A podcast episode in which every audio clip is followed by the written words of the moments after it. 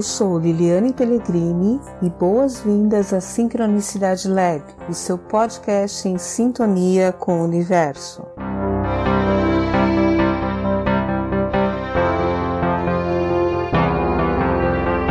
Boas-vindas à Sincronicidade Lab e o tema de hoje é a diferença entre ocultismo e misticismo. São sinônimos? Do que se trata isso? Bem, esses termos, eles costumam ser empregados para designar processos complementares de evolução espiritual.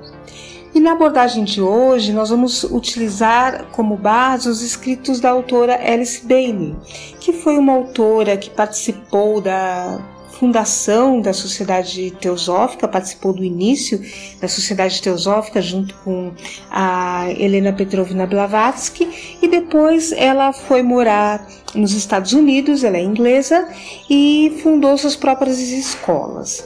E foi uma autora que escreveu vários livros, todos muito interessantes, e alguns deles foram ditados para ela pelo seu mestre espiritual. Mas então voltando ao tema, né, o conceito de ocultismo, ele não se relaciona com aquilo que é oculto no sentido de um segredo, do que é secreto, mas sim com aquilo que não é perceptível diretamente pelos nossos sentidos, pelos aparelhos sensoriais, mas ele pode ser aprendido pela mente. Ou seja, é algo que eu não toco, que eu não vejo, que eu não ouço, mas que eu compreendo enquanto ideia, enquanto pensamento.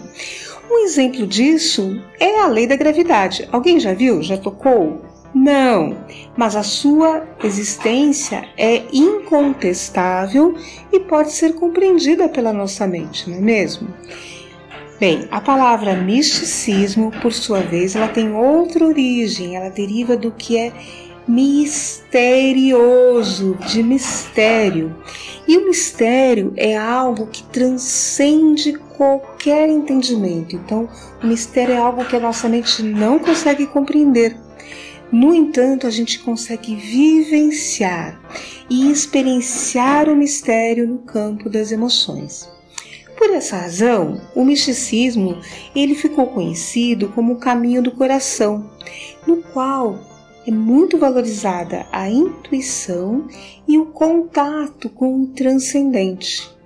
Atuando de maneira complementar, o ocultismo foi denominado como o caminho da razão, porque nesse caminho predomina o manejo das leis relacionadas com o transcendente, ou seja, é o caminho da cabeça que complementa o caminho do coração, que é o caminho do místico.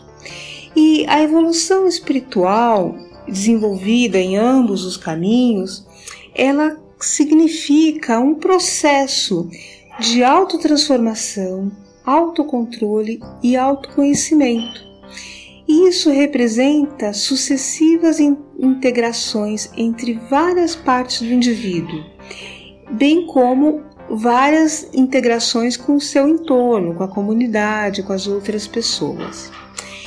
É, muitas vezes, o aspirante ao desenvolvimento espiritual escolhe um dos caminhos para seguir.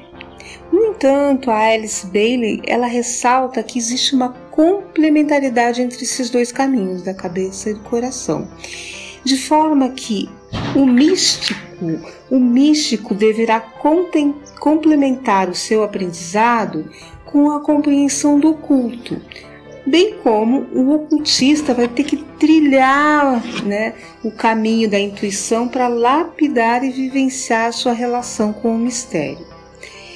Então, dois exemplos, né? A devoção direcionada ao guru na Índia, ela pode ser um exemplo do misticismo.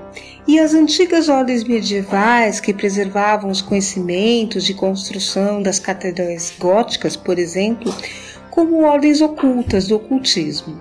Em geral, é comum atribuir o caminho do coração ao Oriente e o da cabeça ao Ocidente. No entanto, mais uma vez, de acordo com Bailey, a sabedoria só pode ser encontrada por meio da integração de ambos. Por qual caminho você quer começar a sua evolução espiritual? Nos conte aí e nos siga nas redes sociais. Para saber mais, acesse sincronicidadelab.com e nos siga nas redes sociais. Na quinta-feira teremos novo episódio. Acompanhe.